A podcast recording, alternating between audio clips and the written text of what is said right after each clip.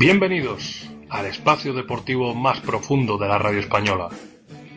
Esto es Línea de Fondo en Pasión Deportiva Radio. Dirige y presenta Andrés Monge.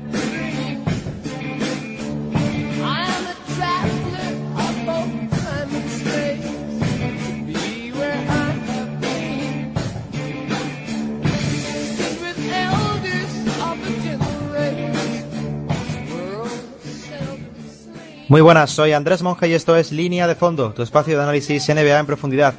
porque nos interesa saber qué sucede en la mejor liga de baloncesto del planeta, pero nos apasiona preguntarnos por qué ocurren las cosas, porque es fantástico ver NBA, pero es mucho más interesante aún si tratamos de entenderla. Bienvenidos a este vigésimo noveno episodio de la quinta temporada de Línea de Fondo, el tercero con los playoffs en juego y el tercero, por tanto, para desglosar qué está pasando en las eliminatorias por el título tenemos a un equipo clasificado para las finales de conferencia en el momento en el que grabamos este episodio, los Cavs, que han barrido a los eh, Raptors una vez más. Y las otras tres semifinales eh, pues están prácticamente encarriladas, salvo sorpresa mayúscula con tres equipos liderando por 3 a 1 sus respectivas eliminatorias. Vamos a tratar de, descifrar qué está pasando en las dos series de semifinales que no tocamos la semana pasada y para ello tengo el lujo, el placer de contar aquí a mi lado con el gran Andrés Aragón. Muy buenas, Andrés. Hola, buenas. Entre los dos vamos a desarrollar este vigésimo noveno episodio, ya que no podemos contar desafortunadamente en esta ocasión con Enrique García. Le mandamos un fuerte abrazo desde aquí. Así que nos vamos a ir apenas medio minuto de pausa y arrancamos con eh, nuestro programa tradicional, con la estructura de siempre, todas las secciones y por supuesto el análisis al detalle de lo que está pasando en las semifinales de conferencia de la NBA.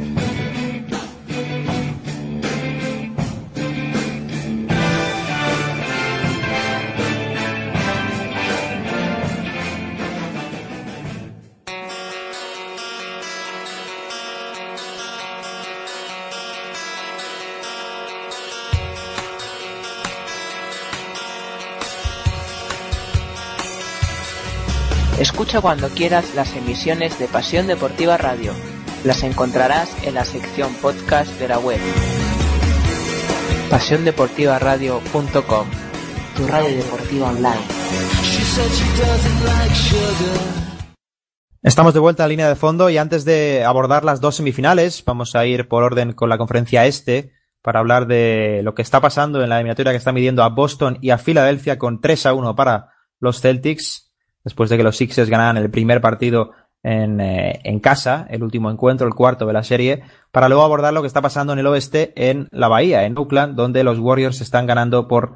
3 a 1 a los Pelicans y pueden cerrar esta misma noche la eliminatoria. Grabamos el programa antes de que jueguen, así que esta misma noche podrían cerrarse tanto la eliminatoria de los eh, Warriors como la de los Rockets. Vamos a hablar de Golden State y de New Orleans, pero antes de ello, como siempre, nuestra sección de Sabermetrics, centrada, como siempre, en estos playoffs, para hablar de estadística avanzada y ofreceros algunos datos interesantes al respecto de la actualidad de la liga. Así que Andrés, ¿qué tienes esta semana en tu sección de Sabermetrics? Pues esta semana quiero hablar de, la eficiencia ofensiva de, los jugadores en estos eh, playoffs, eh, usando los datos de, de Synergy. Eh, bueno, pues básicamente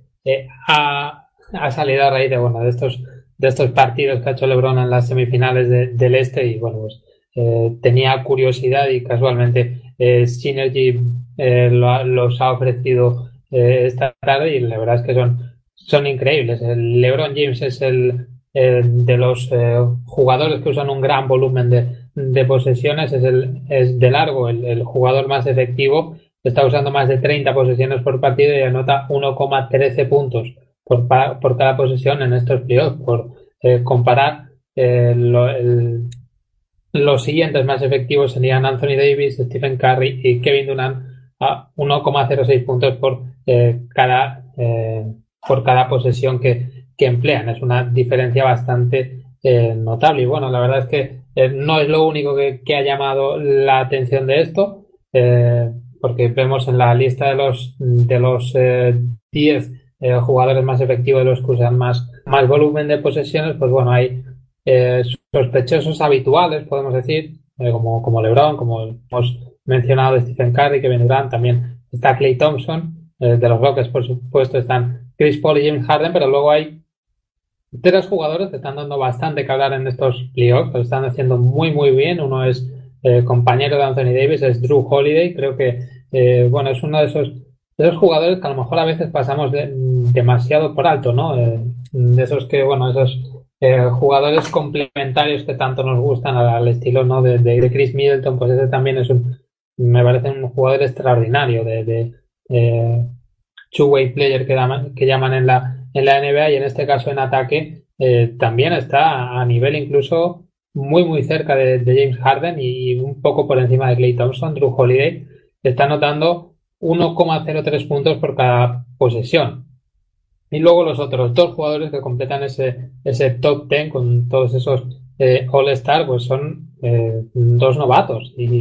Y, bueno, a estas alturas de, temporada creo que ya eh, tenemos bastante claro y de hecho, precisamente esta última noche, lo dijo LeBron James, puede que esta esta camada de novatos sea la, la mejor que hemos tenido desde, desde su draft, desde el 2003, pues están Jason Tatum, que está eh, anotando un punto por, por posesión. Para, hacernos una, una, idea, solo hay ocho jugadores de los que usan eh, un gran volumen de posesiones que, que están anotando o superan esa barrera del punto por cada posesión. Y luego está eh, Donovan Mitchell, que ha bajado en los últimos en los últimos partidos con esos, bueno, esos problemas contra la defensa de, los Houston Rockets y con esa con ese peso que está teniendo que, asumir todavía extra con, con la baja de, Ricky Rubio, pero sigue estando entre los 10 mejores eh, o 10 jugadores más efectivos eh, en cuanto a anotación de los que usan un mayor número de mayor volumen de, de posesiones. Está usando 27,1 posesiones por, por partido, por ponerlo en, en perspectiva está solo por detrás de LeBron James y de James Harden y está anotando 0,9 puntos por cada, por cada posesión que usa, que, que bueno, ya te digo, es, top 10 de, estos, de estos jugadores de, la más absoluta élite. Y luego también hay entre los que eh, usan un volumen inferior de, de posesiones están, bueno, pues eh, jugadores eh, secundarios de gran importancia como, como Al Horford, que bueno, ya creo que que dentro de un rato hablaremos de, la enorme importancia que está eh, teniendo en la, en la contra los Sixers, o por ejemplo Clint Capela, eh, que solo usa 13 posesiones por partido, pero está anotando 1,19 puntos por, por posesión. Y luego mm, quizá el, también está en ese top 10, eh, quizá el que sea el mejor secundario de, los Cavaliers hasta ahora, que es Kyle Korver, está anotando 1,23 puntos por, por cada eh, posesión y bueno, de hecho hace, creo que fue el tercer partido de la eliminatoria contra, contra los Raptors, intentó 17 tiros que para hacernos una idea son más de los que, de los que ha intentado en más de una década. desde luego que, que ha tenido que, eh, que, que asumir un peso bastante mayor del que estaba acostumbrado por decisión táctica y también porque está siendo de los, de los más eh, acertados y está anotando, pues eso, 1,23 puntos por cada posesión. Y luego el primero es TJ McConnell, que está anotando 1,31 puntos por posesión, pero claro, eh, ese dato está eh, bastante viciado, entre comillas, por, el, por este último partido, de la, el cuarto partido de la eliminatoria contra los, los Celtics, ese, esa gran sorpresa ¿no? que salió desde el banquillo y fue uno de los elementos eh, que ayudó en la, victoria de los Sixers. Y bueno, para eh, hacernos una idea de hasta qué punto está llegando la eficacia de, LeBron James en estos playoffs, eh, pues también se cuela en el top 10, en el top 10 de los jugadores más eficientes, sea cual sea el volumen de, posesiones. Está, ya lo, mm, por recordarlo, es 1,13 puntos por posesiones, que está, bueno, pues prácticamente al, nivel de, de J.J. Reddick o Al Horford usando el doble de posesiones. Así que bueno, de luego que, un dato sobresaliente y uno eh, para resaltar un poquito más si cabe eh, la monstruosidad que estamos viendo de, LeBron en estos playoffs. Pues muy interesante y me temo que no nos vamos a ir muy lejos de la figura de LeBron James porque está siendo indudablemente uno de los grandes protagonistas de los playoffs, probablemente el mejor jugador de, de los playoffs y sin, sin él probablemente también. Mm, y en mi caso, en la sección de Sabermetrics esta semana eh, me he querido fijar en qué tipo de defensa ha intentado Toronto en cuanto a mm, emparejamientos ante LeBron James. Era una de las claves de la eliminatoria, lo comentábamos aquí, eh, no le ha salido demasiado bien a Toronto y a partir de ahí pues ha desencadenado un tsunami de, de, consecuencias. Me he querido fijar en cuáles han sido los defensores de Toronto en esta serie y me he ido encontrando, siguiendo partido a partido, pues que eh, como era previsible, dos grandes hombres han sido los que han aglutinado las marcas de LeBron James partido tras partido. El primer encuentro, por ejemplo, eh, el plan de Dwayne Casey fue tener más de la mitad del tiempo de LeBron James en pista a OJ Anunobi, el novato con él, estuvo un 56% del tiempo, y en torno a un cuarto del tiempo restante, es decir, un 25% sobre el total, tuvo a Pascal Siakam, es decir, aproximadamente entre un 75 y un 80% del tiempo de LeBron James en pista estuvo emparejado directamente con uno de estos dos hombres. Este, este, este porcentaje se ha ido repitiendo prácticamente en toda la serie, es decir, se ha ido calcando a excepción únicamente del último partido en el que las fuerzas se repartieron algo más y Siakam subió a un 40% del tiempo emparejado con LeBron James, pero los porcentajes eh, han sido pues muy devastadores para Toronto porque a pesar de estar defendido por hombres eh, que son, son grandes, son atléticos, son poderosos, son fuertes, eh, pues el, el, resultado que han tenido ante LeBron no ha sido el esperado ni mucho menos. OG Anunobi eh, es cierto que le defendió bastante bien en el primer partido, le forzó a un 8 de 19 en tiros, malos porcentajes para LeBron. También aquel día tuvo Pascal Siakam eh, una buena acción sobre él, forzándole a un 2 de 5. Es decir, aquel día la defensa de los Raptors fue efectiva sobre LeBron, pero desde entonces eh, las cosas cambiaron bastante. Por ejemplo, el partido más llamativo de la serie es el segundo en el que sobre un total de 22 posesiones que le defendieron OG Anunobi y Pascal Siakam, LeBron metió 16, es decir, 16 de 22 bajo la defensa de los dos grandes especialistas ante LeBron, es decir, una auténtica barbaridad de efectividad la de LeBron. En, los siguientes partidos, tanto ante Anunobi como ante Siakam, entre, en el tercer y cuarto partido de la eliminatoria, LeBron ha estado por encima también del 50% ante los dos, tanto en el tercero como en el cuarto. Y para finalizar los datos de los emparejamientos, pues ante Anunobi ha acumulado James un 29 de 54 en la serie, es decir, por encima del 50%, y ante Siakam en la mitad de tiros, prácticamente 28, ha conseguido anotar 17 de ellos. Es decir, ninguno de ellos ha funcionado ante LeBron James en cuanto al emparejamiento directo. Esto se ha traducido en que con LeBron James en pista los Cavs han sido una fuerza absolutamente monstruosa e incontenible y con LeBron en pista el rating ofensivo de, los Cavs ha ascendido a 128 puntos por 100 posesiones. Obviamente las muestras siempre, insistimos, en playoffs son mucho menores, con lo cual hay que tomarlas más con pinzas, pero siguen siendo 128 puntos por 100 posesiones, que es, es un dato absolutamente mm, altísimo, eh,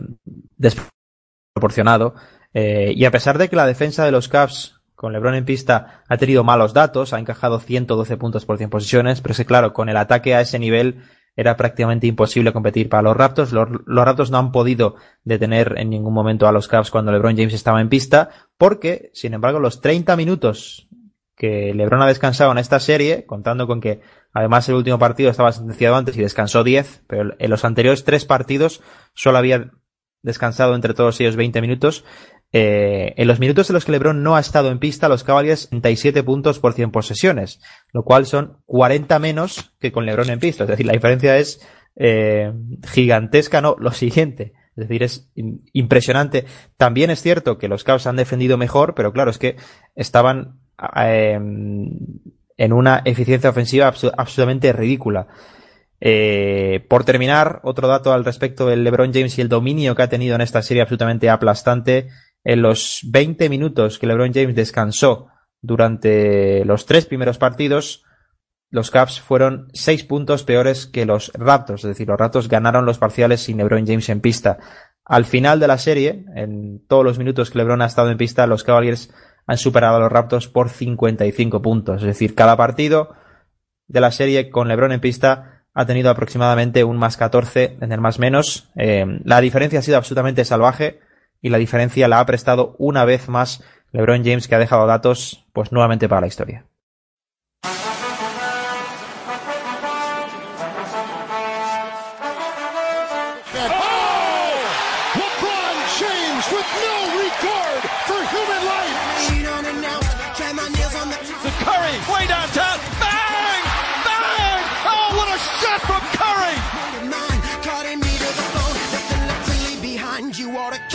¿Buscas la mejor cobertura NBA en español? Quédate en Pasión Deportiva Radio. Quédate con Pasión NBA.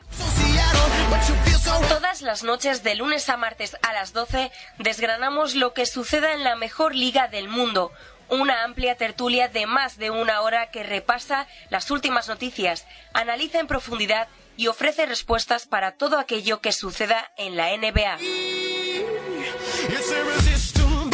Un programa dirigido y presentado por Enrique García y con la colaboración de David Uña, Oscar Peri y Álvaro Carretero.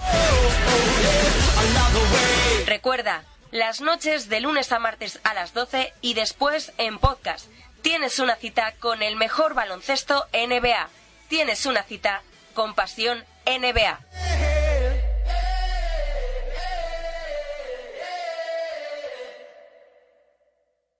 Estamos nuevamente con vosotros en línea de fondo y ahora sí vamos a abordar las dos eliminatorias que hemos decidido tratar en este tercer especial de playoff. La primera de ellas, como os hemos anticipado en eh, la previa,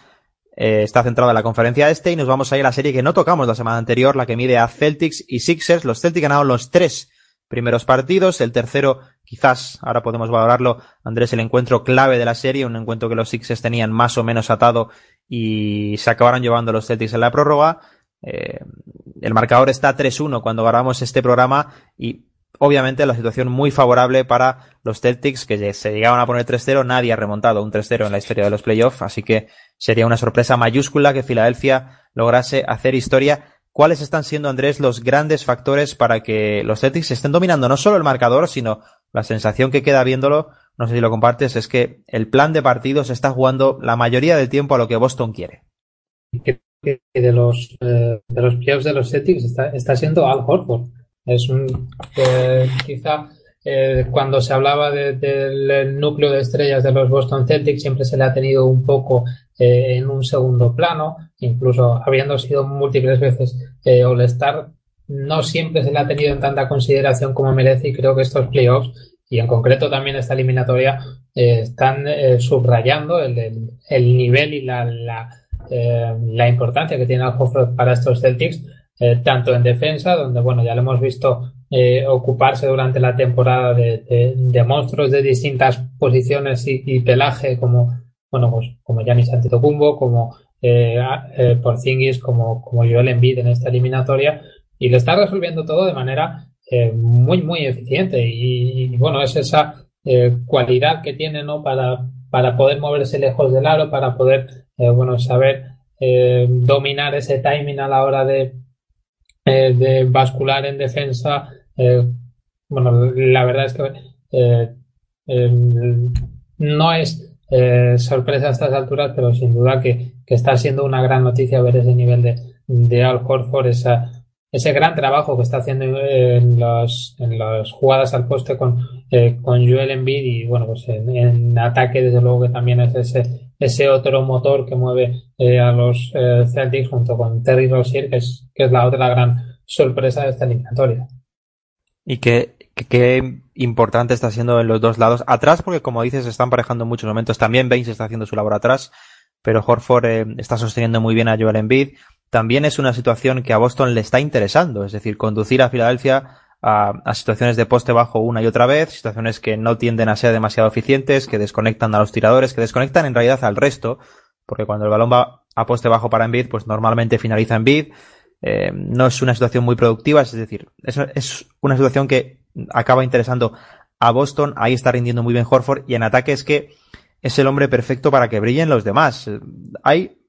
eh, ciertas ocasiones en las que también brilla él en cuanto a estadísticas, pero incluso cuando no lo hace, es que ayuda a brillar a los demás. El espacio que está dando ofensivamente hablando, ya no solo con, con lo, lo bien que interpreta el juego desde el poste alto, desde los codos, eh, pero es capaz de alejar a los interiores de la zona, eh, bueno, es, es un jugador que te da muchísimas cosas, no nos vamos a cansar de, de, elogiar todo lo que es capaz de dar a un colectivo, sea capaz de brillar él individualmente o no, pero desde luego Horford es uno de los hombres de la serie. También hay que tener en cuenta otro, otro factor importante aquí, que es cómo los Celtics están desactivando a varios de los poderes de los Sixers, y es que por comenzar por uno, si quieres Andrés, el 5 inicial de los Sixers había sido todo el año, pues uno de los más dominantes, eh, uno de los tres más dominantes de la temporada, sin lugar a dudas. Eh, y esta serie, el tiempo que ha jugado en pista, tiene un menos 19 de net rating, está perdiendo el rebote, está jugando mucho más lento, su acierto está por los suelos, es decir, está un 40% de acierto efectivo el quinteto inicial de los Sixers. Eh, esto tiene varias causas, por ejemplo, que Covington eh, está mal, que Saric, salvo el último partido, también ha estado mal, que Simmons ha estado desconectado durante muchísimos tramos, pero esto no es casualidad, y es que el plan defensivo de Stevens ante, ante estos jugadores, yo creo que está centrado, Andrés, ahora me comentas qué te parece, pero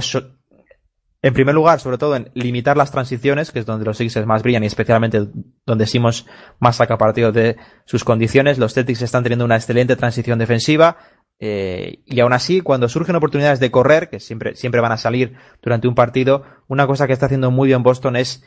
mm, acumular muchos cuerpos en el centro de la zona cuando Simmons va a atacar para dividir la zona y, soltar el balón fuera. Es decir, los Celtics están impidiendo que Simmons se sienta cómodo en, en eh, estas situaciones de transición. En estático, Filadelfia está sufriendo muchísimo. Hay muchísimo contacto en los bloqueos indirectos, Andrés. Los tiradores no están saliendo cómodos. Esto les está llevando a que pues, jugadores como Covington, como Saric, eh, especialmente los primeros partidos, han tenido muchos lanzamientos precipitados porque no se encontraban cómodos, no les llegaba el balón en buenas condiciones. Eh, había muchos momentos en los que Andrés a los Sixers les costaba incluso dar dos o tres pasos consecutivos porque la defensa de Boston eh, ha llevado el nivel físico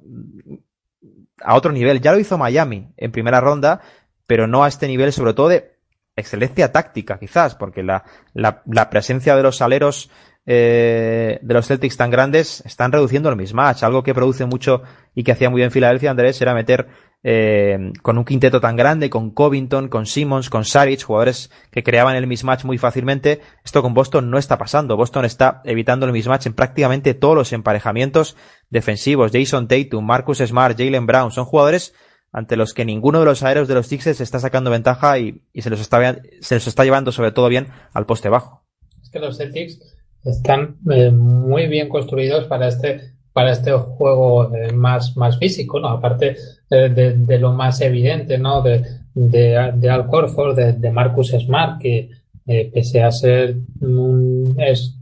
tener tamaño de escolta pequeño y ser un base, aguanta perfectamente con, con interiores en, en caso de, jugadas en, en estático. Marcus Morris está haciendo también un muy buen trabajo con,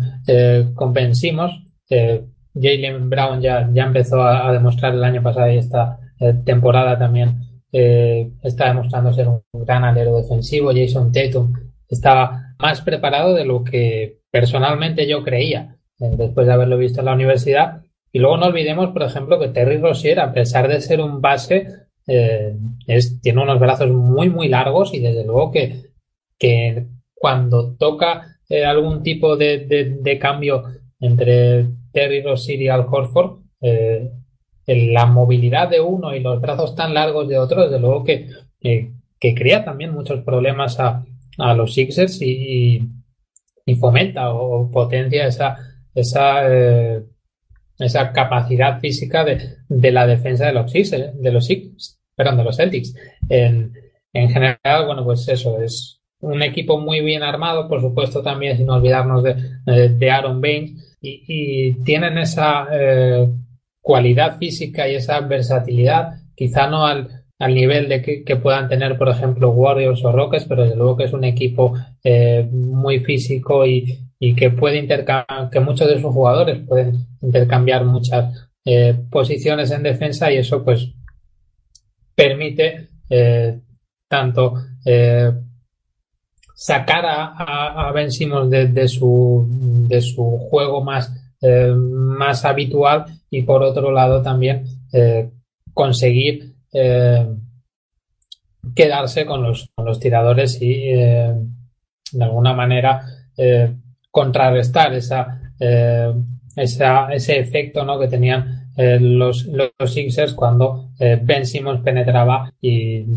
podía eh, podía abrir opciones en el exterior para, para sus compañeros. Es que el, el mismatch de Simmons, que es prácticamente pues real ante cualquier equipo, no está asistiendo ante Boston. Eh, la ausencia de lanzamiento exterior de Simmons condiciona bastante, pero es que los Celtics tienen todo el, eh, el material ahí puesto para que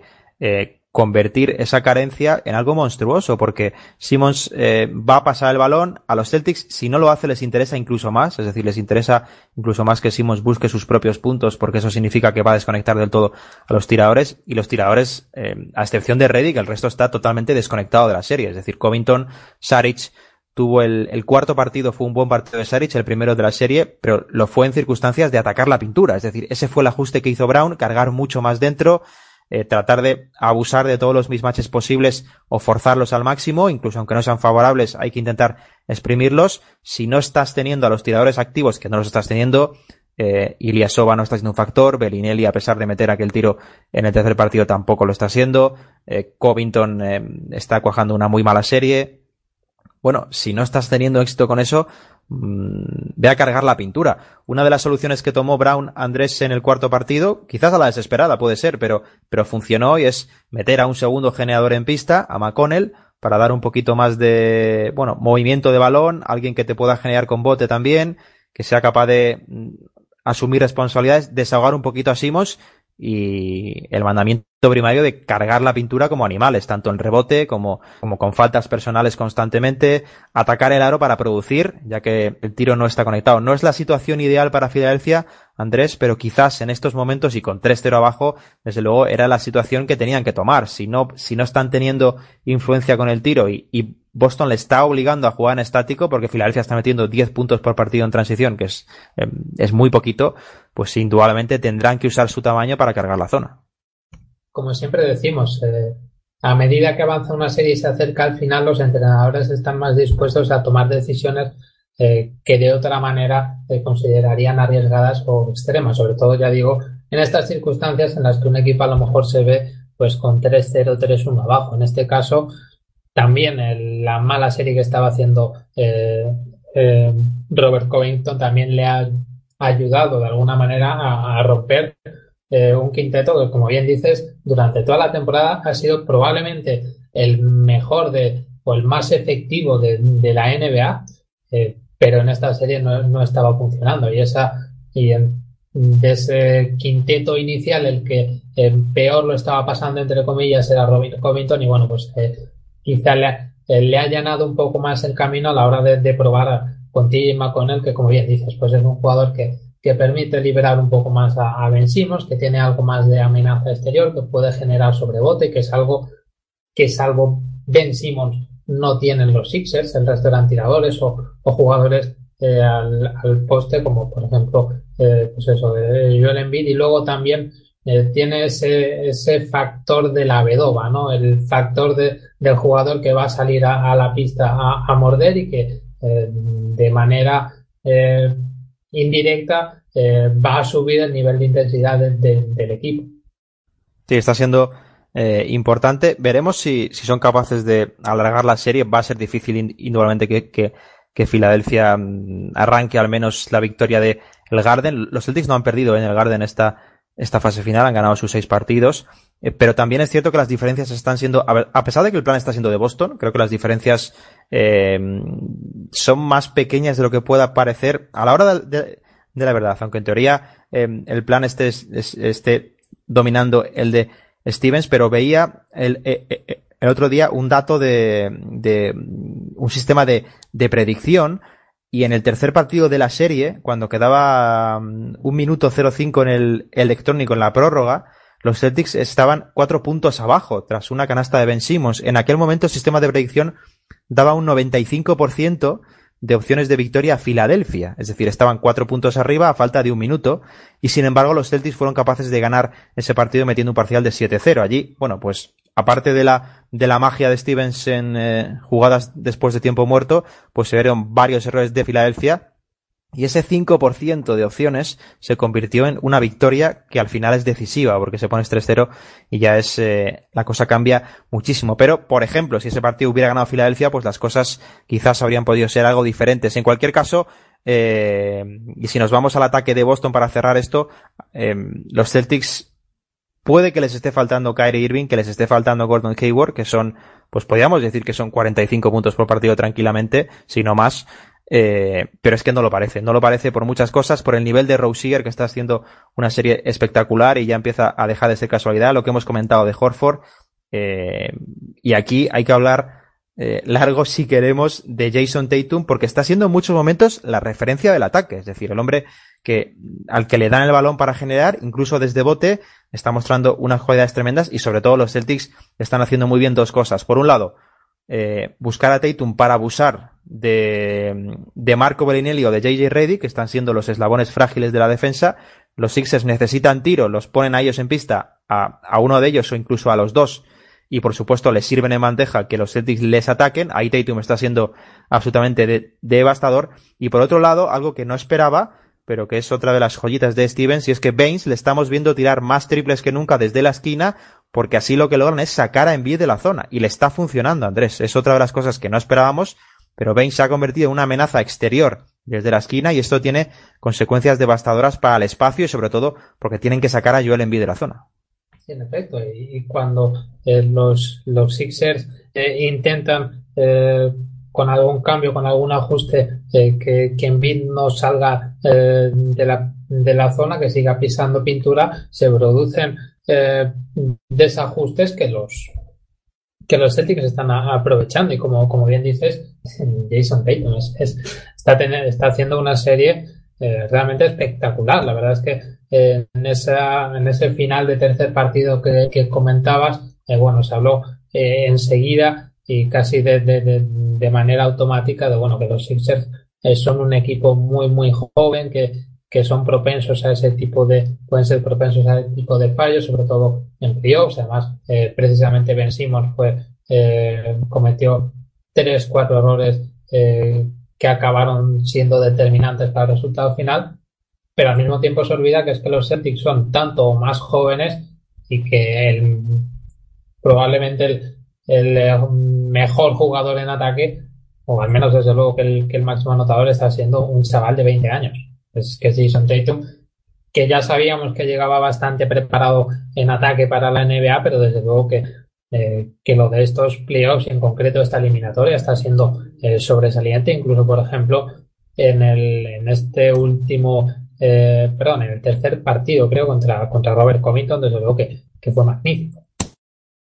Está siendo absolutamente sensacional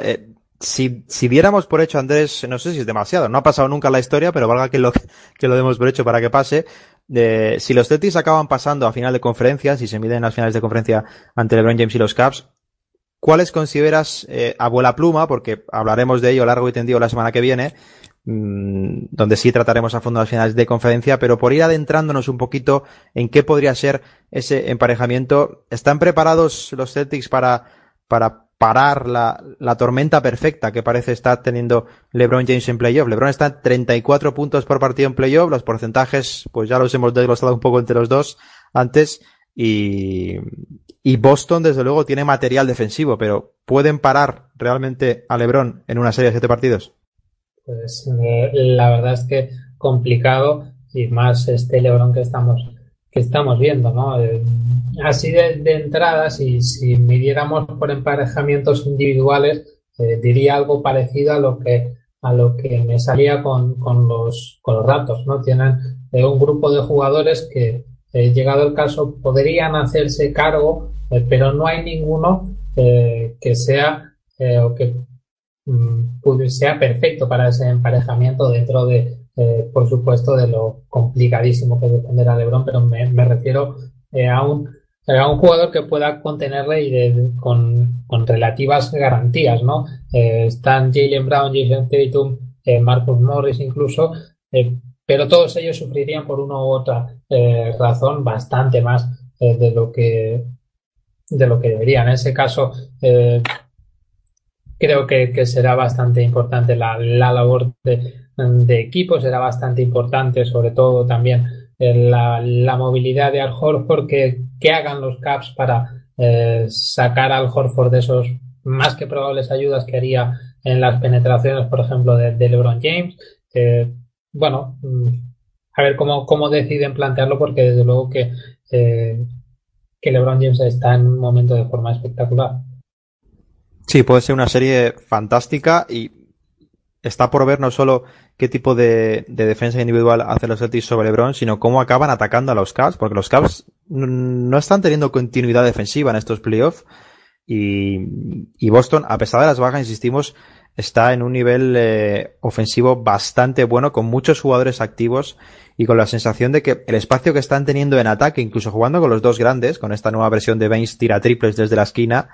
eh, pues la verdad es que crea muchísimos problemas, porque eh, por, por muchísimos momentos, aunque estén de baja, de verdad, Kyrie Irving y Gordon Hayward, es que en muchos momentos Terry Rozier y Jason Tatum es que están haciendo la función de los dos. o sea, es que está siendo verdaderamente impresionante. Veremos a ver hasta dónde les llega. Tendría factor cancha, tendría factor cancha Boston, eh, pero veremos, veremos eh, si acaban llegando y, por supuesto, la próxima semana abordaremos mucho más a fondo ya confirmadas las finales de conferencia. Tal y como está LeBron, parece eh, imposible apostar contra él o al menos un poco demente si lo hacemos, pero Boston está jugando un baloncesto fantástico también en semifinales de conferencia. Nos vamos a ir al oeste, Andrés, para hablar del Warriors Pelicans. Hablábamos la semana pasada de la otra serie, del Rockets contra Jazz. Eh, los Warriors están cumpliendo los pronósticos en buena medida, porque cuando, cuando han tenido que ponerse serios, Andrés, se han puesto y da la sensación nuevamente con, podríamos decir, 12 meses más de experiencia, que cuando los Warriors se ponen serios y sacan la Death Lineup 2.0, pues parece que el fin del mundo llega para los rivales. Era la, el mayor señal que podía eh, dar Steve Kerr de que ya era hora de, despertar y de ir eh, de ir calentando motores, ¿no? Poner por primera vez desde que llegó Kevin Durant a los Golden State Warriors, poner por primera vez como quinteto inicial esa, esa famosa deadline up como se está llamando a esta versión 2.0 también eh, los cinco de Hamptons. A mí la verdad es que me gusta también este, este nombre y en efecto el, resultado fue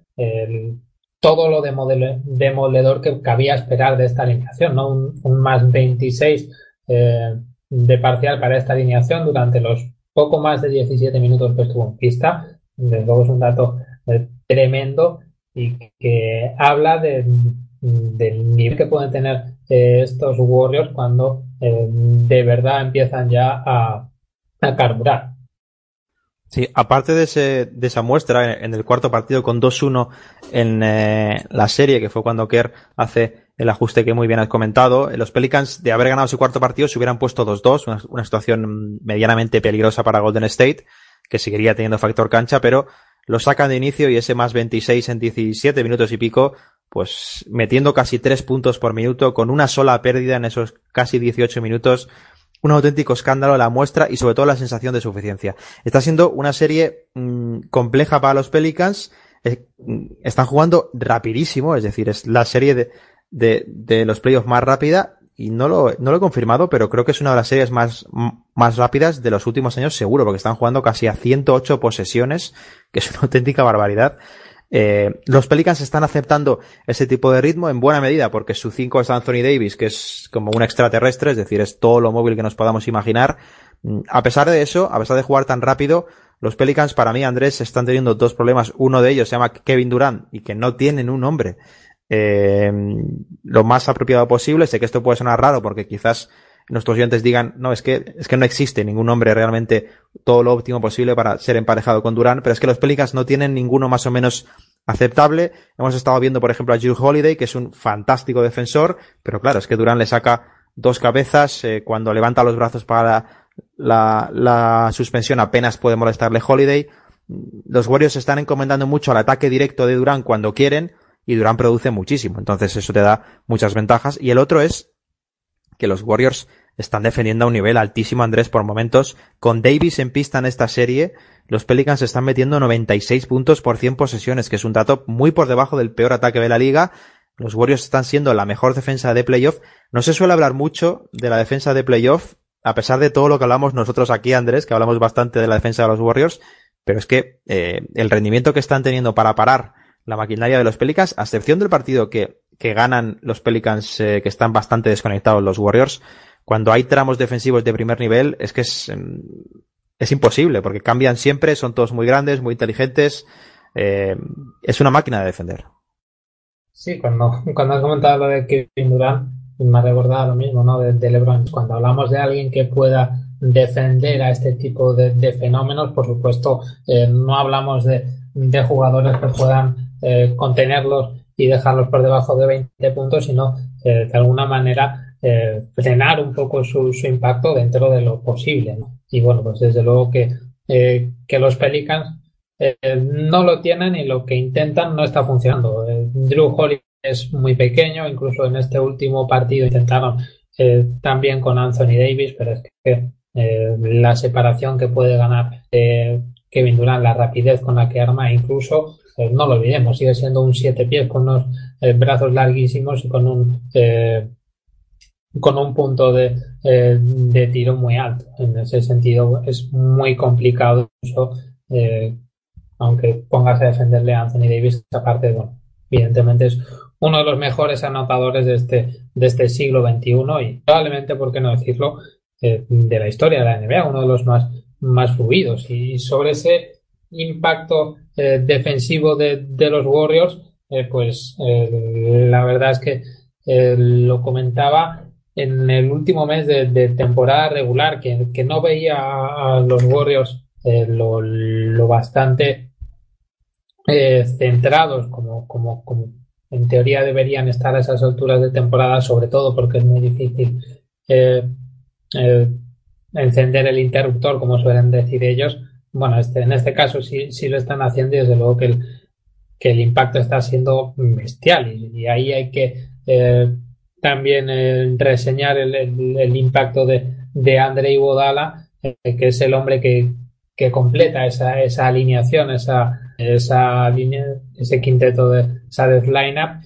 y que en parte también esa mejora que ha tenido en la segunda parte de la temporada es la que eh, creo que también ha impulsado a Steve que ha animado eh, a atreverse con esto, ¿no? En parte, primero porque puede que llegue a necesitarla de inicio también contra los Rockets y la eliminatoria se pone eh, seria y por otro lado porque el esa mejora que ha tenido en el tiro en esta segunda parte de la temporada es la que eh, le permite sostenerla en cancha durante más, eh, durante más tiempo. ¿no? La, primera, eh, durante la primera fase de la temporada, Nelly Budal arrastraba problemas de, de muñecas, su acierto en el tiro era bastante, bastante bajo, incluso para un jugador que no ha sido especialmente buen tirador durante toda su carrera. Pero en esta segunda ha mejorado notablemente y creo que eso también hace eh, o anima más a Steve Kerr a atreverse con ello porque eh, aparte evidentemente el gran rendimiento en defensa eh, lo hace más viable en una situación de playoffs en ataque. Y si comentábamos antes que Horford era el, el, amigo de todos en los Celtics, en ataque de los Celtics, en el juego en realidad de los, de los Celtics, pues y Bodala pasa un poco por ese mismo hombre en los Warriors, el, el apoyo en todos sitios. Em, hay muchos momentos, especialmente el cuarto partido, cuando, cuando los Pelicans tenían que, que enfrentarse a, al Godzilla enfrente, ¿no? Es decir, al quinteto con, con todos los jugadores más potentes de los Warriors, en los que la solución de los Pelicans era muy llamativa, porque estamos hablando de baloncesto al, al, más alto nivel. Y la solución de los Pelicans era únicamente dejar totalmente solos para lanzar a Draymond Green y a Andre Iguodala, porque claro, para que no lanzaran los otros, pues, eh, pues tienes que dejar un tiro abierto tras otro a cualquiera de estos dos hombres que por supuesto no son lo mismo lanzando pero pueden meter y más si son tiros lebrados. Es decir, la situación es tremendamente complicada. Uno de los factores que estoy echando en falta eh, o que está necesitando New Orleans también, claro, es, es mucho pedir también a los Pelicans, pero es un mayor impacto desde el banquillo, porque si bien el quinteto inicial de los Pelicans, que es con mucha diferencia el que más está eh, usando su técnico en esta serie, está en cuatro partidos por encima de los 80 minutos, eh, su net rating es negativo, pero es, es es negativo solo por tres puntos cada 100 posesiones, algo pues, medianamente asumible cuando compites contra los Warriors, pero las opciones de banquillo Andrés no están existiendo, es decir, solo hay un quinteto más que llega a los 10 minutos, tampoco se está probando demasiado, eh, los Pelicans están muriendo con su quinteto inicial, con sus jugadores más potentes, es normal, pero en este tipo de situaciones, pues quizás algún tipo de, de, de solución de urgencia desde el banquillo podría ayudar. Por ejemplo, eh, cuando se mete a, a Clark por Moore, es decir, cuando se activa jugadores desde el banco, pues el net rating se desploma. Para los Pelicans eh, las muestras son pequeñas, pero los resultados son malos. Le falta un poquito de fondo de armario, Andrés, a los Pelicans, especialmente en las situaciones de, de aleros que tanto pueden llegar a dominar los, los Warriors con sus, con sus jugadores de perímetro que son grandes, con, con, con Thompson, con el propio Durán. Ahí da la sensación de que los Pelicans andan realmente cortos para poder competir, o al menos para, para tener un poco más de variantes que ofrecer y dar un poco más de quebraderos de cabeza a Steve Kerr. Sí, pero bueno, era, un problema con el que ya se encontraba, se enterada. ¿eh? No solo que tuvieran eh, un fondo de armario inferior al de los Warriors, que eso es, eso es fácil, hay pocas franquicias que puedan presumir de ello, eh, pero es que tenían un, equipo realmente corto de efectivos y además esa baja de, de Marcus Cousins pues les hizo perder una opción de banquillo que era, que era bueno, sacar a Nikola Mirotic, que es, está funcionando muy, muy bien. Pues bueno, evidentemente que con esta alineación pequeña los Pelicans han funcionado muy muy bien, pero eh, les deja sin una gran baza desde el banquillo y, por extensión sin, sin un eh, jugador que, puede, que pudiera eh, sostener un poco ese rendimiento cuando no está el quinteto titular. Creo que precisamente ha sido hoy Clay Thompson bromeaba diciendo cuando le han preguntado que qué le está pareciendo que esta eliminatoria se esté jugando a un ritmo tan rápido y con con estas eh, alineaciones eh, pequeñas, en el caso de los Pelicans por, eh, por, por, pura necesidad. Y bromeaba diciendo Clay Thompson que no jugaba tanto small ball desde que estaba en la escuela. Y, y, es que, bueno, pues a, los Pelicans realmente no les queda otra. Están jugando con sus cinco mejores jugadores, con esos tres hombres pequeños, porque no tienen un alero potable sano y bueno, pues eh, con eso van a, van a tener que, morir. Eh, de alguna manera eh, plantea ese, ese, rendimiento tan bueno que han tenido desde la lesión de Cousins, plantea qué, el dilema de qué hacer con, él o, por dónde sería mejor llevar el, el, la planificación de la plantilla en temporadas posteriores, pero pero bueno, desde luego que, en esta eliminatoria parece que, tienen poco más que hacer. Sí, es complicado. A, pesar de que Davis está en, eh, está en buenos números, están buenas cifras, aunque por cierto a mí me está gustando también, eh, aparte del, emparejamiento defensivo que tiene Green con él, que ya sabemos que Green es uno de los mejores defensores interiores de la liga, creo que está teniendo buenos minutos eh, Looney sobre él, que es algo que, que está teniendo pues eh, cierto peso en la rotación de los Warriors, que Von Looney, eh, y que puede ser un hombre también importante en la serie ante los Rockets, otro, equipo hiperdinámico, hiperversátil. Eh, esta serie se podría terminar eh, esta misma noche, martes noche, como la de los Rockets. Podrían finalizar, bueno, sus respectivas series en, cinco partidos y avanzar Andrés hacia algo que parece prácticamente inevitable, que es que estos dos equipos, Rockets y Warriors, se miran en final de conferencia. Como en el caso anterior, la semana que viene hablaremos largo y tendido de final de conferencia de las dos pero por eh, ofrecer algún tipo de píldoras sobre qué puede dar lo que parece a día de hoy, ya digo, inevitable, que es que Warriors y Rockets acaben midiendo a siete partidos. Han sido los dos mejores equipos esta temporada, con permiso de los Raptors en el este, pero ya sabemos lo que ha hecho LeBron con los Raptors. Eh, ¿Qué te puede sugerir de inicio una serie entre Rockets y Warriors? Porque da la sensación de que los Rockets son eh, el equipo más preparado a priori para competir contra este equipo de los Warriors. Sí, además, eh, sin ningún tipo de, recato, los Rockets han, eh, han reconocido públicamente, desde Daryl Mori hasta, eh, hasta el último jugador de la plantilla, han reconocido que están construidos para hacer frente a los Golden State Warriors y parece que por fin vamos a tener esa, esa eliminatoria que llevamos soñando durante todos los playoffs y que es casi una, una final anticipada. para mí un factor clave puede ser eh, la, la, salud de, Stephen Curry. Eh, en el sentido, bueno, acordándome de las finales de, 2016 y esa última jugada con, con Kevin Love, eh, el, hasta qué punto pueda recuperar toda la movilidad o la que toda la que sea posible con esa con ese problema de rodilla que ha tenido unas cinco o seis semanas apartado eh, creo que va a ser determinante en el sentido eh, de cuánto tiempo puede aguantar en pista o hasta cuánto puedan hacerle daño, por ejemplo, eh, Clint Capela, eh, en el sentido de, bueno, pues cuánta eh, separación pueda tener cuando eh, si en algún momento se queda emparejado con él, cuánto pueda castigarle, porque creo que Clint Capela, si no logran sacarle de, de, pista con esos cambios, desde luego que va a ser un jugador que puede ser muy, muy importante en esa eliminatoria.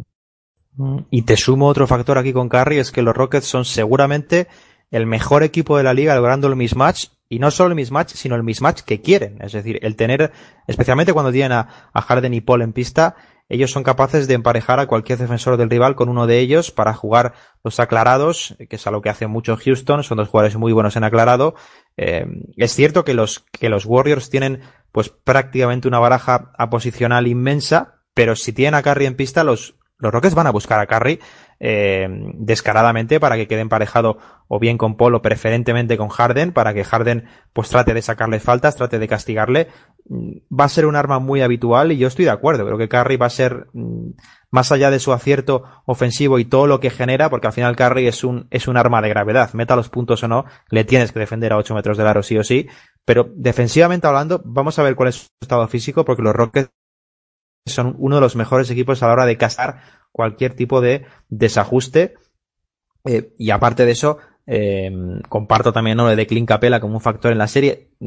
Te añadiría también que factor en el rebote, porque la serie está prácticamente abocada a jugar con formatos pequeños. Eh, yo diría que incluso más todavía que, que la serie contra los Pelicans. Los Rockets juegan con, con, eh, con cuatro pequeños siempre, Capela es la única presencia interior y Capela es un hombre muy atlético para ser interior, es decir, es una especie de Anthony Davis en lo físico, salvando las distancias, por supuesto, pero es decir, la serie va a circular por la misma onda mmm, y va a ser quizás la gran prueba defensiva para los Rockets. Es, es un poco, eh, no sé si paradójico, Andrés, que el, que el destino para decidir si los Rockets son lo suficientemente competitivos es vencer en una serie a siete partidos a Golden State Warriors, que es la mayor colección de talento que se ha visto en la liga, posiblemente, pero, pero la realidad es así, les, les, les puede brindar, si todo va como debe, esta serie a siete partidos y veremos a ver entre dos de los mejores ataques de la historia cuál es la defensa dominante, porque esa puede ser una de las grandes claves y si realmente Houston está preparado para competir ante Golden State y por otro lado, cómo los, los, los Warriors, Andrés, hablábamos de Curry y de cómo le pueden atacar los Rockets, pero Paul es un jugador eh, realmente pequeño y los Warriors pueden hacer lo mismo, es decir, pueden emparejarle con Thompson, pueden emparejarle incluso con Durant y va a ser una batalla táctica en cuanto al mismatch, yo creo que de primerísimo nivel.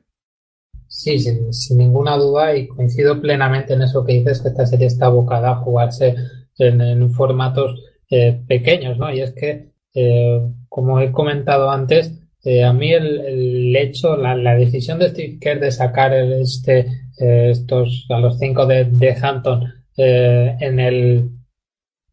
en el cuarto, perdón, el tercer, sí, cuarto partido de, de la eliminatoria contra, eh, contra los Pelicans no me parece para nada inocente. Creo que, que ya está pensando en el, en el emparejamiento futuro contra, contra los Rockets, que sabe que es evidentemente eh, una formación que va eh, a tener que usar mucho en esa eliminatoria, que si las cosas se ponen muy feas es probable que tenga que volver a usarla como quinteto inicial. No sé si se atreverá a hacerlo desde desde el inicio porque supone un, evidentemente un, enorme desgaste para jugadores como por ejemplo eh, Draymond Green, pero desde luego que, que, es una alineación que va a tener que usar mucho porque esa eliminatoria está condenada sin ninguna duda a, esa, de la, a eso, de la misma manera que por ejemplo también estamos viendo, hemos visto durante toda la temporada como Mike D'Antoni eh, pues eh, trasteaba un poco poniendo también eh, como,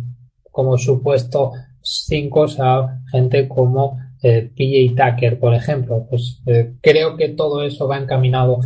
a una eliminatoria y, y, creo que los dos están pensando el uno en el otro. Así que eh, casi que con todo el respeto eh, a los Pelicans que han hecho un gran final de temporada, eh, no puedo esperar más a tener esa, esa eliminatoria entre Warriors y Rockets a las finales del oeste. Llegan los adelantamientos. Llegan las paradas en boxes.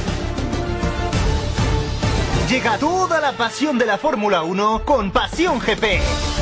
Después de cada gran premio, no te pierdas el mejor análisis con las claves y la polémica de la carrera, además de las últimas noticias del Gran Circo de la mano de Diego G. Alonso y Noelia Boya, que también te contarán lo más destacado del motor base con una mirada cercana para que conozcas a los futuros protagonistas de la máxima competición. Es el momento, siente la pasión por el motor en Pasión Deportiva Radio. De nuevo con vosotros en línea de fondo y una vez abordados los dos temas centrales de esta semana, dedicados a dos eliminatorias de semifinales de conferencia, la semana que viene, insisto, ya trataremos las dos eh, finales de conferencia mucho más a fondo. Vamos con un, eh, posiblemente nuestra sección favorita y es la que hacéis vosotros, la sección del oyente, la que construís vosotros, los oyentes, con vuestras preguntas, las que nos formuláis a la cuenta de Twitter del programa, arroba línea de fondo NBA. También, por supuesto, nos podéis formular a través de iBox o a través de las cuentas particulares de los que hacemos este programa. Esta semana, de nuevo, millones de gracias a todos los que nos habéis mandado preguntas, muy, muy interesantes. Perdón a todos los que, bueno, a todas aquellas cuestiones que no pueden entrar. Sabéis que tenemos tres únicamente durante los programas normales, que tenemos el especial del oyente a final de mes, donde ahí podemos tratar muchas más.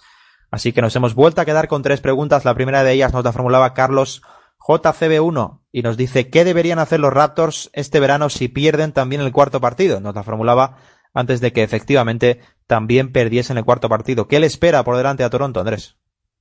Pregunta con muchas ramificaciones. Eh, desde luego, eh, de entrada, eh, ahora mismo me, me, costaría ver la temporada que viene que Kyle Lowry, DeMar DeRozan y, y Ben Casey siguieran los tres en los Toronto Raptors. es posible que alguno de ellos no esté la próxima temporada eh, siempre suele ser más fácil eh, prescindir del, entrenador, aunque, aunque, haya hecho un trabajo tan sobresaliente como el que ha hecho eh, Dwayne Casey durante esta temporada. puede que sea de Mar de Rosen, que es el que tiene el mejor mercado y parece que este verano se pueden mover muchas piezas. Al final, la decisión que tomen los Toronto Raptors depende mucho de, la idea que tengan de, de la competición, ¿no? Eh, se habla mucho, sobre todo cuando se trata de mercados pequeños, se suele escuchar mucho en el caso de, los Portland Trail Blazers, por ejemplo, de hasta qué punto a una franquicia eh, le puede interesar mantener un equipo que es caro y que no tiene aspiraciones claras eh, al anillo. y podemos plantearnos si, si el único objetivo aceptable y ahí es donde entra la, visión que tenga tanto la directiva como los propietarios, eh, hasta qué punto eh, vale solo eh, luchar por el anillo o se puede conformar con tener pues eso, un equipo que todos los años gane 50, 50 partidos de temporada regular, aunque en no, no esté funcionando como lo están haciendo los Raptors. Eh, de cómo respondan a esa, eh, a esa pregunta es como mm, de lo que va a depender de los cambios que hagan. Desde luego que eh, parece que la pareja Lowry de Rosen no funciona en playoffs, que el encaje de, de Rosen es un poco más complicado por las características que tiene, aunque es un jugador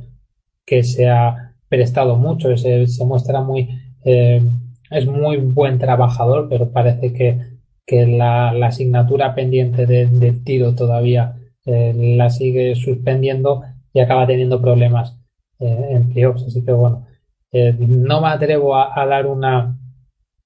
a dar una apuesta clara, pero para mí los, los principales candidatos a, cambiar sería no bien Dwayne Casey o bien de Mar de Rosa, aunque bueno, ya digo, no, no tendría tan claro que debieran hacerlo. Es que es una situación problemática porque si, si nos paramos a pensar en frío, eh, es posible que esta haya sido la mejor oportunidad, no solo de, de por, por el momento de, de que tiene el este, es decir, pues con eh, los Sixers son un equipo eh, en construcción que no se esperaba que estuvieran ahí, los Celtics están sin Kyrie Irving y sin Gordon Hayward, que el año que viene van a estar ahí, y los Cavs están, pues probablemente mmm, no iría tan lejos quizás como el sketch que sacó Saturday Night Live, que fue fantástico, por cierto, pero quizás estamos viendo a LeBron peor rodeado que nunca esta década. Eh, y no es poco decir, esas tres cosas al mismo tiempo y los Raptors al mismo tiempo con la mejor temporada de su historia y más armados que nunca. Es decir, yo creo que eh, si pensamos en frío que eso ha sucedido y que los Raptors han caído en segunda ronda 4-0, eso es una actuación durísima, difícil, muy difícil de digerir y, que dudo realmente que los Raptors puedan tener otra oportunidad igual que la que han tenido esta temporada. Yo creo que lo que deberían hacer los Raptors, eh, respondiendo a, a, nuestro amigo Carlos, tengo una solución eh, imposible y varias posibles. La imposible es exigirle a LeBron que se mude a la conferencia oeste, porque LeBron es, al final el gran escollo. Es decir, tú puedes competir contra Celtics, puedes competir contra Sixers, contra, contra Bucks, contra muchos equipos, pero la gran pesadilla de los Raptors ha sido LeBron. Tres años consecutivos les ha eliminado, y sobre todo es que ya no es eliminarles, sino es prácticamente destrozarles, ¿no? Les ha, eh, les ha arrebatado el alma, decía el otro día, ¿no? Porque es, es la sensación que queda viendo los partidos, es que LeBron hace lo que quiere con los Raptors, eh, y las soluciones más plausibles, pues una de ellas es la que ha comentado Andrés, dar salida eh, a uno de los dos jugadores de, de, de perímetro, eh, hay que recordar que entre Lowry y DeRozan el año que viene cobran casi 60 millones de dólares que además los Raptors tienen comprometidos eh, entre Ibaka y Balanchunas 38 más, es decir, entre esos cuatro hombres tienen 97 millones de dólares comprometidos, que si sumamos a CJ Miles, que también tiene asegurado el próximo año, son 105, es decir, solo esos cinco hombres están ya por encima del límite. Eh, es una situación ahogadísima salarialmente, eh, no pueden hacer nada hasta 2019 y bueno, pues eh, lo único que pueden hacer es traspasar o despedir al, al entrenador. Sería pues no sé si injusto, la verdad, porque no sé cuánta, cuánta, cuánto grado de culpa puede tener Dwayne Casey en, en todo esto.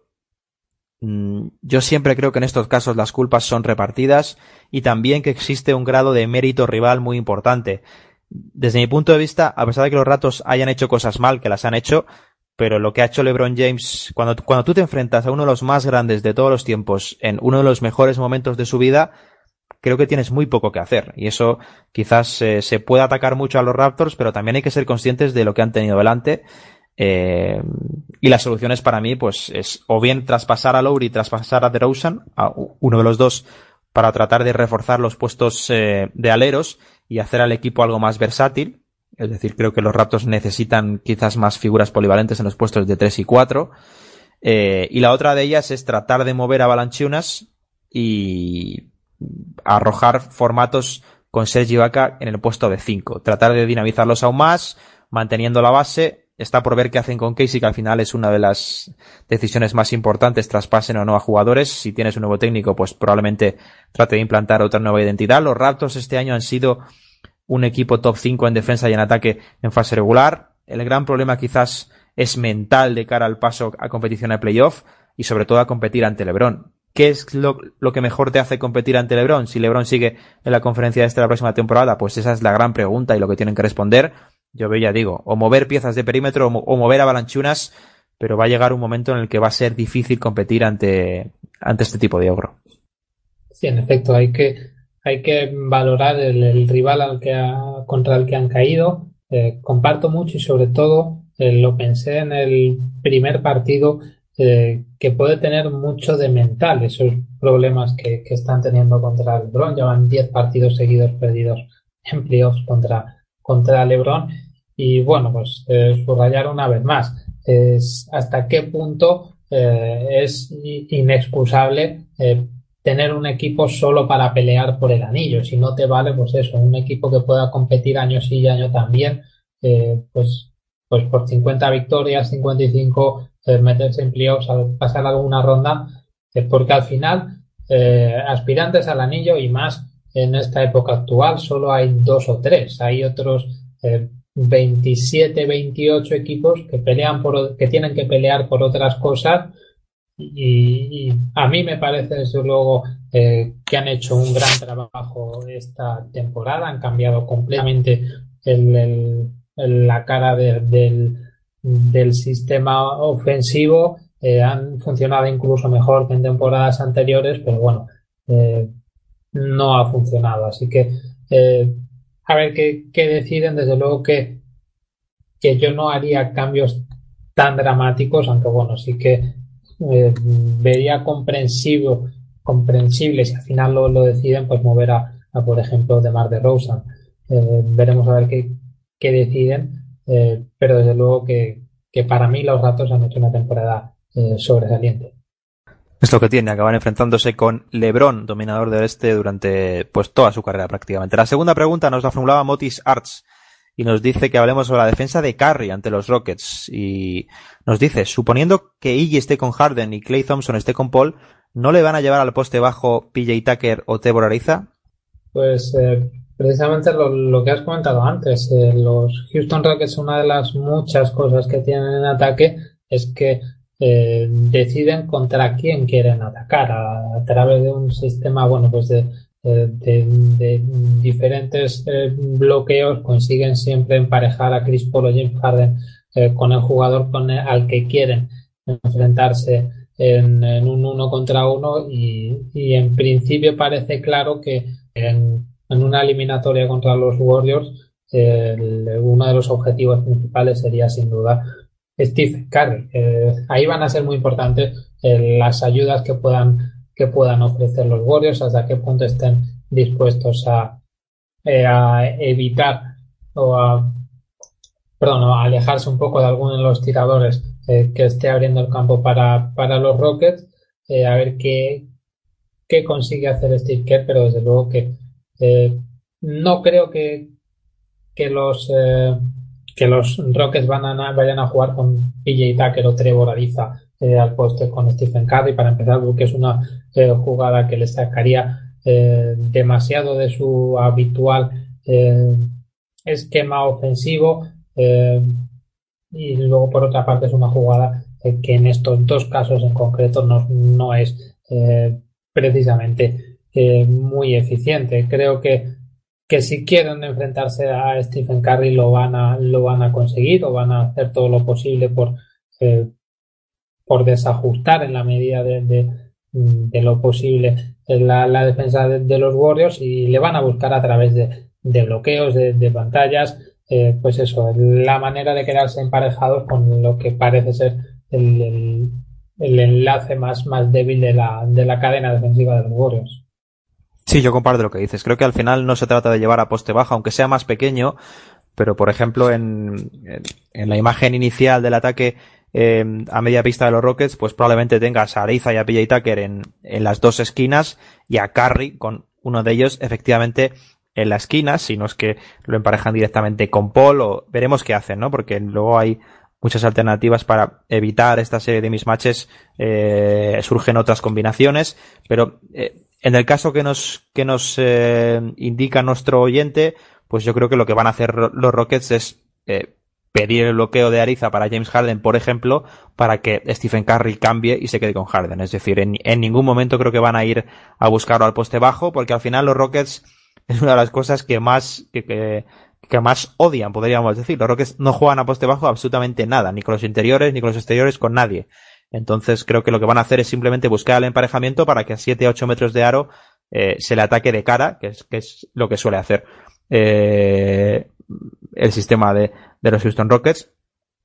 En ese sentido, bueno, pues hemos comentado antes, estoy de acuerdo con lo que ha comentado Andrés. Creo que al final, a pesar de la diferencia de, de tamaño, es un equipo que sabe elegir bien a sus víctimas, entre comillas víctimas, los Warriors están muy preparados eh, para defender cualquier tipo de combinación. Vamos a ver cómo evitan también los cambios los Warriors, porque es bastante posible que, estén eh, sobre alerta con este tipo de opciones, que los Rockets vayan a buscarlo de inicio a Stephen Curry, pero también los Warriors pueden eh, correr el riesgo, entre comillas, de no cambiar todos los bloqueos o cambiar en ciertas ocasiones y en ciertas ocasiones no. Es decir, veremos a ver, porque a Houston indudablemente le va a interesar tener a, eh, a Iguodala con Harden, a Clay Thompson con Paul, por supuesto, a Draymond Green en las ayudas, pero vamos a ver cómo se mueven las piezas porque quizás a los Warriors no les interesa cambiar siempre los bloqueos, a pesar de que puedan hacerlo, para evitar precisamente ofrecer a Stephen Curry una y otra vez al rival, porque al final quizás el gran temor de los Warriors puede ser meter en faltas a Curry para, para que luego en ataque pues no se dé la situación opuesta y es como los Warriors sean capaces de castigar a la defensa de los Rockets desde luego, aunque siempre hablemos de la capacidad eh, para eh, cambiar automáticamente las asignaciones defensivas como, como algo muy positivo y sin ninguna duda lo es. Eh, hay veces en que si se hace sin pensar puede, puede ser perjudicial para el equipo si el otro, si su rival sabe usarlo en su contra. Y para, para ejemplo, en la jugada del final del partido de, los Celtics contra los Sixers, esa, ese emparejamiento que consiguió Brad Stevens para Alcoff por debajo de, de la canasta eh, no habría sido posible si eh, los Sixers, y en concreto en BIN, no, no hubieran cambiado automáticamente esas asignaciones. Así que eh, es muy posible también, por supuesto, que, que los Warriors eviten dentro de lo que puedan esas asignaciones, perdón, esos cambios automáticos cuando los, los Rockets vayan a buscar ese emparejamiento con Curry. Que es algo que, por cierto, como indicábamos antes, también van a buscar los Warriors focalizando sobre Chris Paul, aunque Paul sea mucho mejor defensor, pero por cuestiones de tamaño seguro que lo van a buscar también ahí. La tercera cuestión nos la formulaba Javier Pérez y nos dice, con el nivel que está demostrando Boston y lo que está haciendo Stevens con esa plantilla, ¿creéis que sin ninguna baja habrían sido una amenaza real para Warriors o Rockets este mismo año? ¿O están rindiendo por encima de su potencial? Sí están rindiendo por encima de, su potencial, creo que es, que es evidente. Eh, pero con Kyrie Irving y Gordon Hayward creo que no habrían sido eh, rivales mm, o amenazas reales para los Warriors o los Rockets, eh, pero visto lo que hemos visto, sí habrían sido no solo una amenaza real, sino probablemente favoritos, bajo mi punto de vista, en una hipotética eliminatoria que hubieran tenido con todos sanos contra los Cleveland Cavaliers y eso no es poco.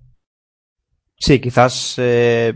estamos viendo a muchos jugadores dar un paso adelante que no esperábamos porque el contexto se presta a ello y ahí precisamente radica una parte de la magia de Stevens, en conseguir que jugadores que no te esperas den un rendimiento que tampoco te esperas, pero indudablemente esta plantilla está diseñada para, para tener a esos dos hombres, son dos de los, de los tres mejores jugadores que, que, que, que pueden tener los Celtics, eh, y además para el estilo que tiene Boston es que son dos jugadores que, que potencian mucho la estructura, tanto Hayward como, como Kyrie Irving, la versión que hemos visto de Kyrie Irving, eh, el plus que te da Irving además en situaciones en las que necesitas juego de uno contra uno. Hayward es un jugador simplemente perfecto para esta estructura por cómo lo da todo. Es decir, es, un jugador capaz de defender, capaz de crear con bote, capaz de tirar, capaz de cambiar atrás. Es decir, es, un jugador que lo da todo tipo de estructuras. Eh, es complicado ver y sobre todo es complicado ver qué va, qué, va a suceder este año, eh, si van a retener a todas las piezas, a qué precio, pero desde luego los Celtics, eh, con todos sus elementos, son una amenaza real. Por supuesto que sí. Es un equipo en construcción, no hay que olvidarlo también. Es decir, yo al menos considero que eh, es muy complicado que un equipo en el primer año de ensamblaje de todas sus piezas esté al, al mejor de sus niveles pero por supuesto con algo más de experiencia y, rutinas, pues eh, indudablemente sí. Creo que los Celtics están rindiendo eh, como Stevens sabe sacarle partido a cualquier tipo de plantilla,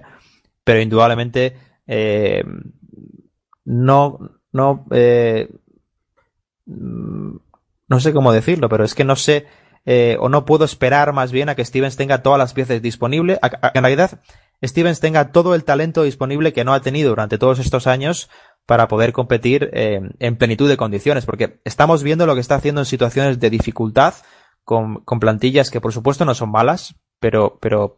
pero, no están al mismo nivel de la de otros equipos. Eh, así que sinceramente no puedo esperar a ver qué hace Stevens cuando tenga todos sus elementos en plenitud, ojalá sea pronto, porque desde luego los Celtics van a ser una amenaza real para cualquiera. Y en ese sentido creo que hay que eh, tomar el, valor que está teniendo esta temporada en el sentido de que ha permitido eh, asumir un papel mucho mayor del que estaba previsto jugadores como Terry Rozier, como Jason Tatum o Jalen Brown y que creo, sospecho que, que ha acelerado eh, su, evolución y desde luego que, que, son piezas muy importantes para, para el futuro de, de la franquicia y creo que, que dentro de lo, lo negativo que han sido todas esas lesiones, el pequeño lado positivo es el hecho de haber acelerado un poco ese desarrollo de jugadores que van a ser eh, determinantes. De Jordi Trias a Kobe Bryant. De la bomba Navarro a Kevin Garnett. Falta la cancha, aquí no habrá revancha. Todo el mundo de la canasta en 3 más 1, el programa de Radio La Mina que repasa la actualidad del básquet de la manera más amena. Solo entrena si quieres ser el mejor, el honor del perdedor sin duda será la cena. Daniel Hiera te acerca al mundo del básquet. Desde paso con mi la pasión del baloncesto. ¿Te lo perderás?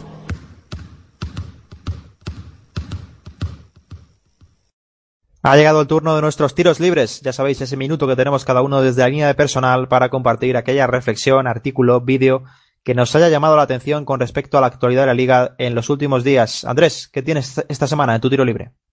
Esta semana mi tiro libre es una entrevista que le han hecho a Adam Silver en strategybusiness.com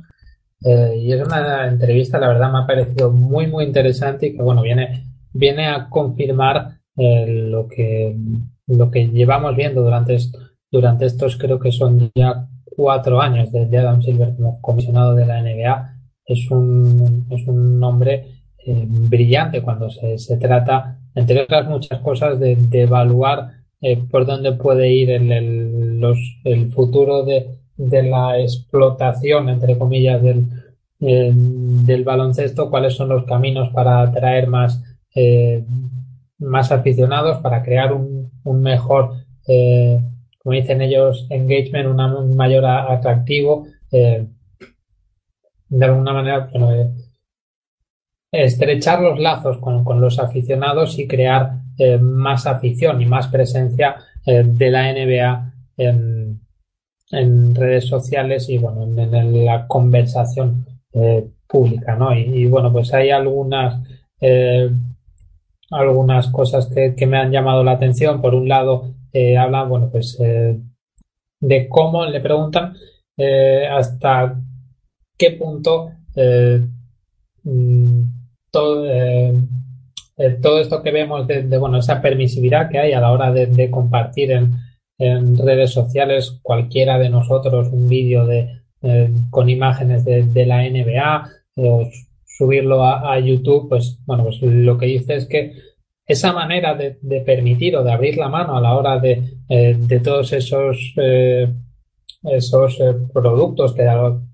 podrían estar sujetos a, derechos, pues la NBA lo, lo, permite porque ha visto que eso lo que hace es eh, cultivar la conversación sobre la NBA en redes sociales y eh, pues multiplicar eh, su, presencia en la, en la conversación ¿no? y lo que le está haciendo expandir todavía más su, mercado y dice nosotros analizamos la estrategia en, en, el sentido de en una dicotomía ¿no? entre los snacks y las comidas nosotros te dejamos que tengas gratuitamente todos estos snacks, todas estas eh, vídeos, fotos, eh, highlights, pero a cambio eh, sabemos que eso va a enganchar al aficionado y va a querer su comida, ¿no? Va a querer ver nuestros partidos porque no hay un sustitutivo para esos partidos y de esa manera considera que, bueno, pues mejora esa atracción al, al espectador y bueno pues eh, logra ensanchar esa, esa base de, aficionados. Y por otro lado cuando le preguntan eh, por bueno eh, qué métricas utilizan para, para saber si, si el negocio está funcionando más allá de, de los datos de audiencias de televisión que siguen aumentando o de asistencia a los pabellones dicen eh, dice Adam Silver, eh, nosotros eh, miramos a los datos de, los, de las redes sociales cada día para, hacer, para saber cuánta gente sigue la liga, los equipos, los jugadores y dependiendo de varias de esas métricas, tenemos varias métricas para decir si esos comentarios son positivos o negativos. con algunos de nuestros productos online, como por ejemplo el League Pass, podemos monitorizar eh, no solo las ventas, sino también el uso que se hace de ese producto, ¿no? De ese League Pass, por ejemplo, eh, podemos saber eh,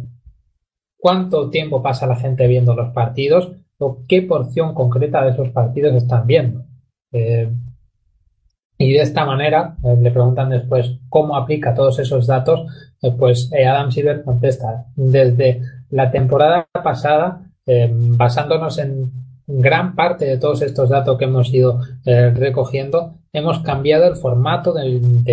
del, juego. hemos ido de 18 tiempos muertos posibles a 14 y hemos hecho más, hemos estandarizado más el, la, la, longitud de los, de los tiempos muertos, hemos hecho más corto el descanso porque sabíamos eh, que en estos eh,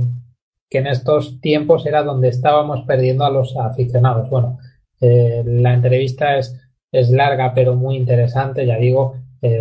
cuenta como, como, como acabo de, de, decir, bueno, cómo usan todos estos datos para tomar decisiones que afectan eh, no solo a la liga como estructura, sino también a los propios partidos de, de baloncesto, eh, cómo eh, afectan también a las retransmisiones. Por ejemplo, comenta que, que como a través de los datos de, de League Pass notaban que, la, que los aficionados se iban cuando había un, una interrupción publicitaria, lo que hacen es es eh, intentar que durante esas interrupciones publicitarias haya al menos una pantallita pequeña eh, donde el aficionado, aunque no se esté jugando, sí pueda ver, por ejemplo, eh, pues la, los comentarios del cómo los jugadores se reúnen en el tiempo muerto, etcétera, para seguir teniendo conexión con el partido y de alguna manera intentar que el, que el aficionado pues, pues no se vaya. Y luego también habla, por supuesto, también de de la importancia que está teniendo en los últimos años, afortunadamente, esa voz que han recuperado los, los deportistas en eh, cuestiones sociales y esa importancia que tiene eh, para la NBA tener esa presencia en los problemas sociales. Ya digo, una entrevista muy interesante y, ya digo, eh, para mí, desde luego que mm, lo he dicho muchas veces, Adam Silver me parece un, un comisionado extraordinario y desde luego que, que con cosas como las que cuenta en esta entrevista eh, no hacen más que reforzar esa, idea. Pues en mi caso el tiro libre que he decidido para esta semana es una pieza que escribe Michael Pina en Vice Sports. Se llama Meet the Defensive Genius Behind the Rockets Championship Push y trata de una de las figuras ocultas, que siempre nos gusta hablar aquí de, los asistentes, porque muchos de ellos son muy importantes en el éxito de sus equipos, y en este caso habla de Jeff Efsdelic, que es el coordinador defensivo de los Houston Rockets, y como también hemos insistido aquí en muchas ocasiones, los Houston Rockets defienden mucho más de lo que el prejuicio dice de ellos, y este hombre es uno de los grandes artífices de este cambio y de este perfeccionamiento de muchos aspectos defensivos de los Rockets. La pieza es muy buena porque trata de, de seguir la evolución en la carrera de Sdelic desde, mm, desde muchos puntos de vista y em, acaba desembocando en eh, las decisiones que toma la franquicia el último año, eh, como, como el periodo final, mm, al menos de lo que hemos visto hasta ahora de los Rockets, de cómo se dieron cuenta de que necesitaban no solo otro, otro jugador de em, estrella para mm, desahogar a James Harden el ataque lo consiguieron con Chris Paul, sino también más jugadores que fueran capaces de ser muy versátiles atrás para potenciar la defensiva que tenía eh, pues ciertos aspectos por mejorar y cuenta pues como la importancia de PJ Tucker, de Luke en Bambute, eh, bueno, pues cómo se traslada en el apartado defensivo, ¿no? Eh, habla también de algo que, que, que, nosotros hemos comentado antes, de que los Rockets cambian muchísimo en los emparejamientos, eh, explica las causas por las que lo hacen, por, por las que no lo hacen, eh, y cuenta, pues, aparte de ofrecer diferentes datos sobre la mejora defensiva de los Rockets esta temporada, bueno, pues cuenta la idea al final de Sdelic, lo que piensan los jugadores y cómo este hombre ha llegado a ser una de las piezas más importantes para eh, los Rockets y según palabras del propio Mike D'Antoni, los jugadores hacen caso a una persona cuando se trata de hablar de lo que va a suceder en ataque, que es él mismo. Los jugadores escuchan a Mike D'Antoni, que es pues un reconocido genio de lo ofensivo, pero cuando se trata de defender, los jugadores escuchan también a una sola voz, y esa voz es la de Jeff Evdelic. Así que es una pieza muy importante para adentrarse en la personalidad y, y lo que piensa del baloncesto defensivo este hombre que es una de las grandes claves, ya digo, del éxito defensivo de los Rockets, que en estos momentos son la segunda mejor defensa de los playoffs. Recuerda que puedes escuchar Pasión Deportiva Radio en la aplicación para móviles TuneIn Radio. Ya no tienes excusas para no escucharnos desde donde quieras.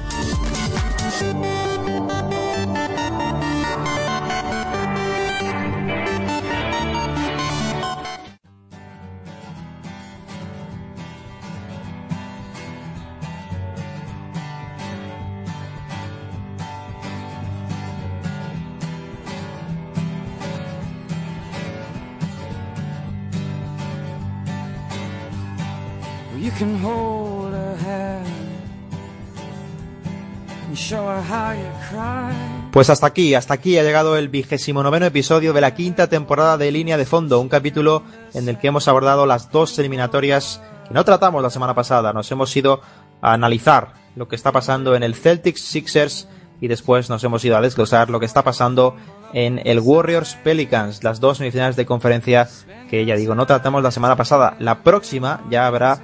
finales de conferencia, así que nos dedicaremos a tratar las dos finales, pero en esta hemos abordado cuáles han sido las claves de todo lo que está pasando sobre el rectángulo en esas dos eliminatorias. Lo he hecho, ha sido un enorme placer como siempre con el gran Andrés Aragón aquí a mi lado y eh, le mandamos un fuerte abrazo a Enrique García que no ha podido estar en esta ocasión con nosotros. Mil gracias por su labor en la producción, a Sergi Serrán y millones de gracias a todos vosotros, los que nos escucháis a través de cualquiera de las plataformas en pasiondeportivaradio.com en iBox, en iTunes, nos dejáis un montón de feedback, aparte de todas las escuchas que cada vez son más y más y más. Agradecemos muchísimo los comentarios, siempre los leemos y animan mucho a continuar, por supuesto. Sabéis que nos tenéis disponibles 24 horas del día, 7 días a la semana, en la cuenta de Twitter del programa arroba línea de fondo NBA, así como en cualquiera de nuestras cuentas personales. Y volveremos la semana que viene con más NBA. Y ya digo, las finales de conferencia se nos van acabando los playoffs, pero al mismo tiempo tenemos esa sensación de tristeza porque se acaban y de alegría porque llegan las eh, eliminatorias más apasionantes, las finales de conferencia y después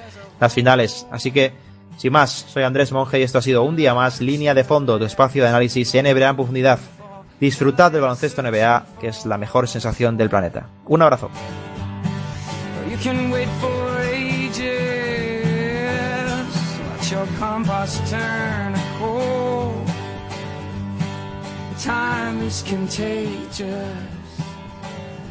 Everybody's getting old. So you can sit on chimneys, put some fire up your eyes. No need to know what you're doing or looking for. But if anyone should ask, tell them I've been cooking coconut skins. and We've been hanging God just dropped by to forgive our sins and relieve us our doubts.